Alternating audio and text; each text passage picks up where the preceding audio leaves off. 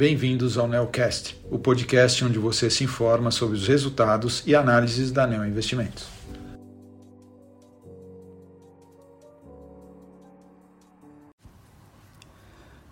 Olá, aqui quem fala é Mário Schausch, gestor do fundo Neo Multistratégia 30, e eu estou aqui para conversar com vocês sobre o desempenho do fundo no mês de março. O fundo teve uma rentabilidade de 1,83% contra um CDI de 0,92%. Dividindo a rentabilidade entre as nossas estratégias, nós tivemos uma perda de 0,19% na estratégia de ações.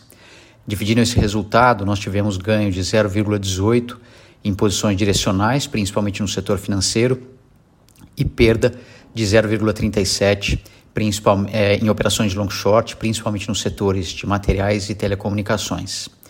Na estratégia de juros local, nós tivemos um ganho de 1,36%, com o principal ganho vindo de operação de inclinação na curva de inflação implícita.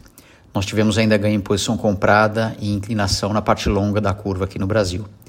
E na estratégia de juros internacional e moedas, nós tivemos perda de 0,06%, sendo que nós tivemos ganhos em posições compradas em juros nos Estados Unidos e perda em posição comprada na moeda do Japão e vendida na moeda da Suíça. Passando para o nosso posicionamento atual, Hoje nós temos aproximadamente 2% do portfólio comprado em ações, sendo as maiores posições no setor de saúde e financeiro. Nas posições de long short, as maiores posições estão nos setores de telecomunicações, financeiro e materiais. E além disso, temos também posições de long short relevantes em estrutura de capital e no setor de shoppings contra varejo.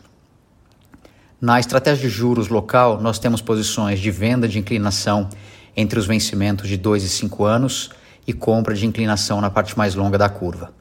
Nós zeramos a nossa posição de inflação implícita dessa estratégia.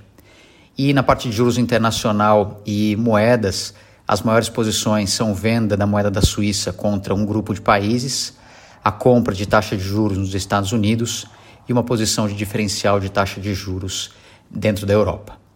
Bem, é, esse foi um resumo do fundo no mês de março. Qualquer dúvida que tenha ficado, peço favor de entrar em contato com a área de relacionamento com investidores da Neo Investimentos. Muito obrigado.